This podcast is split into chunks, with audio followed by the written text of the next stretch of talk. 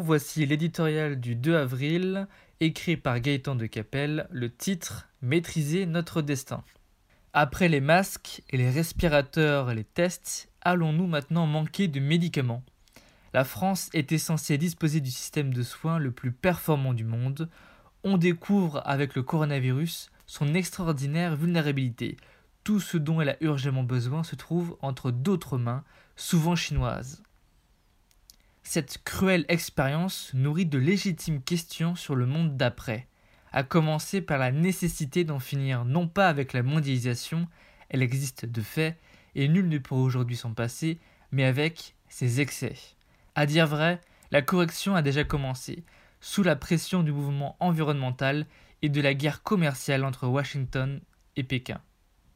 En France, Emmanuel Macron appelle un sursaut de souveraineté pour ne plus dépendre de personne dans les secteurs de première nécessité. C'est le moins que l'on puisse exiger après l'expérience navrante du Covid-19. Plus jamais ça. Cette maîtrise de notre destin doit prévaloir pour tous les domaines touchant à l'intérêt national. La santé, le militaire, l'énergie, l'eau, l'alimentation bien sûr, mais aussi les technologies sensibles d'avenir comme l'espace, l'informatique quantique ou les données numériques. Dans un monde dominé par les deux empires américains et chinois, cette ambition passe nécessairement en grande partie par l'Europe. La reconquête de notre souveraineté est un grand dessein, mais elle ne se décrète pas comme l'imaginent Marine Le Pen et Jean-Luc Mélenchon, en fermant les frontières et en exigeant de produire en France.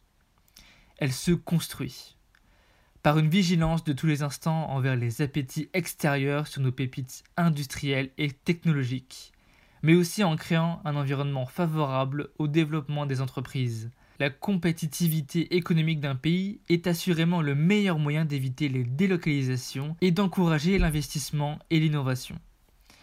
La vérité oblige à dire que là aussi, nous avons encore beaucoup à faire.